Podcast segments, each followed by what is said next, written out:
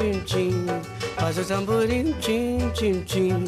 E o violão faz tim-dom, batendo igual meu coração, tim-dom-dom. ¿Qué tal David Morales? ¿Cómo estás? Muy buenas noches. Buenas noches, muy bien. Hoy sí que me gusta el influencer que nos traes, ¿eh? Sobre todo Ah, el tema. Es que por, el- por el, estómago Yo, se te conquista. Claro, yo, mira, lo de ponerme en forma está bien. Ya hablamos de alimentación también en, en aquella sí. ocasión. Bueno, lo de comprar cosas para los bebés, bueno... mm, Lo sobrellevas. Sí, lo, lle- lo voy llevando. Ahora, a mí me pones frente a una buena mesa, un buen plato y disfruto un montón. Y es que en Instagram no es extraño ver etiquetas como food porn, food, comida, food gas, delicious. Se multiplican los hashtags para hacer referencia a fotografías de alimentos. Y eso es un signo inequívoco de la importancia que se le da a la comida en esta red social.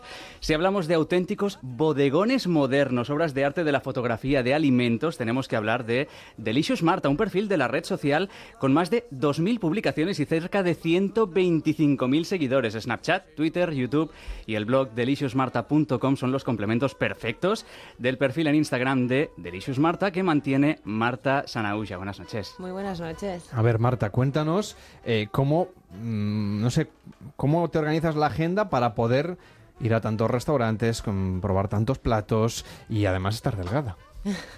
Es complicado. Yo creo que, bueno, es un poco va ligado, ¿no? El no parar hace también que tampoco me dé tiempo a engordar. Bueno, pero es que no paras de, de- de- de cosas, de hacer cosas vinculadas con la gastronomía. No, pero también me lo preguntan muchas veces y no acostum todo lo que subo a, a Instagram o a las redes no me lo puedo comer porque no doy abasto, iría rodando. Oye, pues yo tienes una publicación del 6 de julio, el helado de coco, cerezas, chocolate y frutas deshidratadas dentro de una piña, que no le diría que no, ¿eh?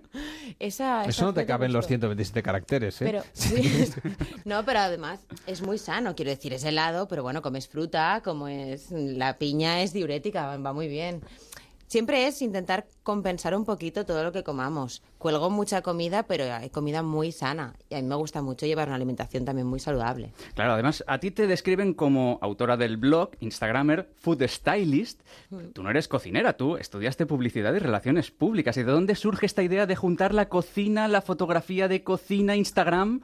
Sí, porque de hecho yo empecé tra- trabajando en una empresa de publicidad y vi que eso no, no estaba hecho para mí, que a mí no me gustaba trabajar en una agencia de publicidad, demasiada presión y yo no soportaba pues el ambiente de trabajo.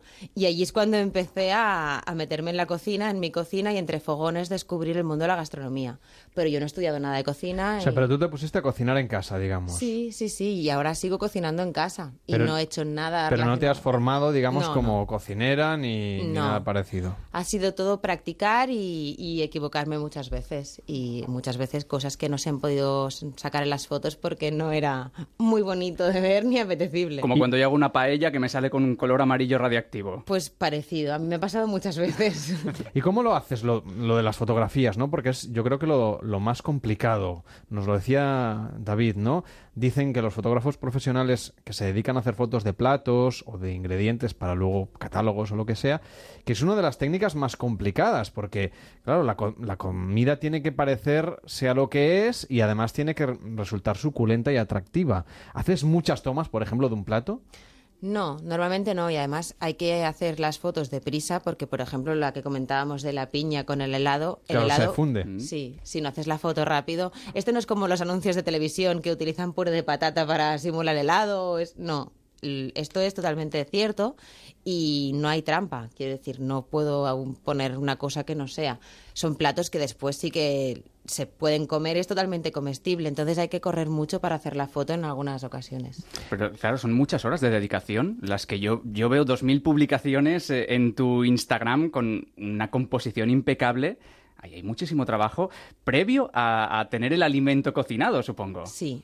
Es, claro, aquí se, tiene, el conjunto entero. Desde que pienso la receta, me pongo a cocinarlo, monto el escenario para hacer el bodegón, tiro la foto y luego me como el plato que está ya más que frío. Pero, y luego limpiarlo todo, evidentemente. Hay mucho trabajo detrás. Lo que pasa es que también es un poco de práctica y cuando ya llevas unas cuantas publicaciones ya sabes más o menos, yo estoy cocinando, ya me estoy imaginando que voy a poner los elementos que formarán la foto. Claro, pero, por ejemplo, una blogger de moda se viste, se maquilla, que lleva su tiempo y ya está. Sí. Tú detrás de cada foto hay muchas, yo veo muchas más horas de trabajo. Sí, Me da la hay- sensación, ¿eh? Hay, hay horas de trabajo, hay muchas horas. Porque es lo que tú dices, es ir a comprar, mm, eh, cocinar, hacer la composición, hacer la foto. Sí, hay, Me parece, hay a lo horas, mejor alguna horas. blogger de moda nos diría, no, no, no, oye, que, No, que- que evidentemente- hay mucho trabajo detrás y efectivamente lo hay, ¿eh? pero, pero me da la sensación de que en el caso de la gastronomía, ¿no? Hay como una parte de producción un poco más compleja. Sí, pero también es en función de cada persona, porque a mí si me dices, hazme un estilismo... A la hora de hacer la foto, ¿eh? Me refiero. Sí, sí, pero si a mí si me dices, hazme un estilismo para vestirme monísima, pues quizá tardo más que, que haciendo las fotos que yo hago, porque a, a mí lo que se me da bien es esto de, de la gastronomía. En cambio, si me dicen, haz un estilismo de, no sé, vístela preciosa, pues quizá me estaré mucho más rato del que estoy yo ahora haciendo fotos de comida. Oye, ¿y cómo, cómo conviertes un hobby, como es este el de hacer eh, fotografías de, de alimentos, y colgarlo en una red social en, en una profesión? ¿Cómo se consigue? Mm, Yo creo que es un poquito, bueno, buscar hasta encontrar lo que realmente te gusta y después poder dar el salto de, de poder vivir de ello. Un poco es el factor de buscar la suerte.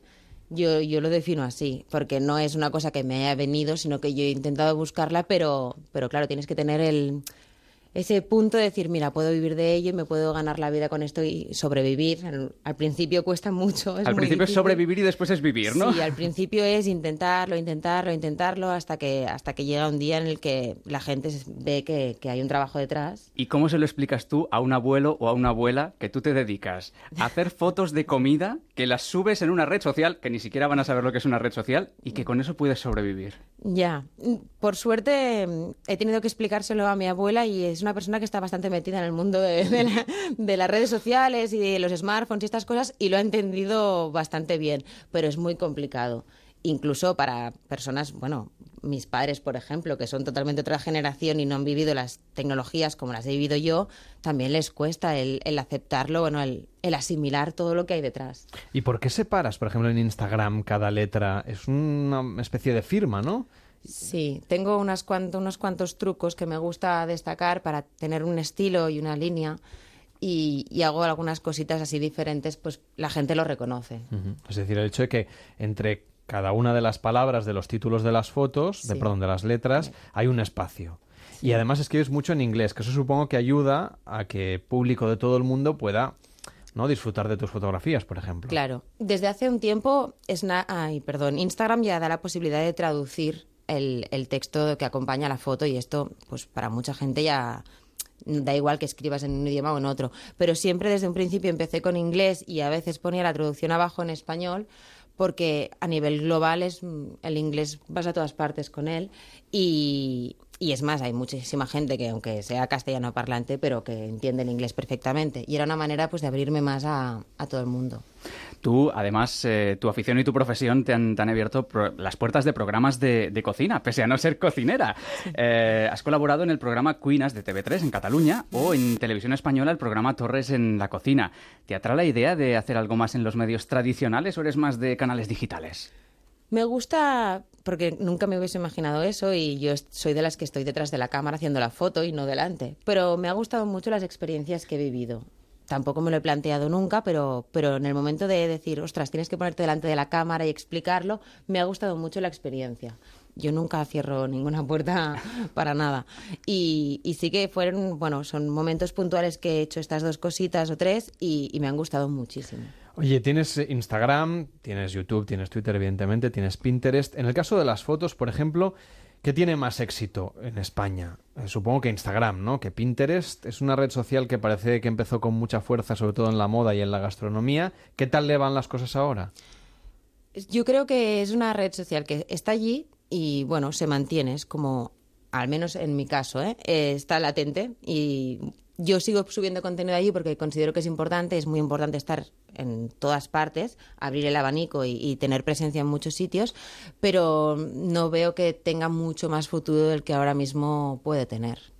Que al final es, mm, digamos, una, una red que empezó con muchas expectativas, como decíamos, Sí. pero que parece que no ha acabado de cuajar entre, entre los usuarios, que al final es lo que importa, ¿no? Claro, hay gente que sí que le gusta mucho y que, que es adepto y bueno, Mm. está ahí metido cada día. Yo, por ejemplo, muy puntualmente. Pasas. Y en el caso de Snapchat, por ejemplo, que también apunta maneras, hay cada vez más presencia a través de esta plataforma que ya eh, traspasa, digamos, los límites de lo que sería una red social.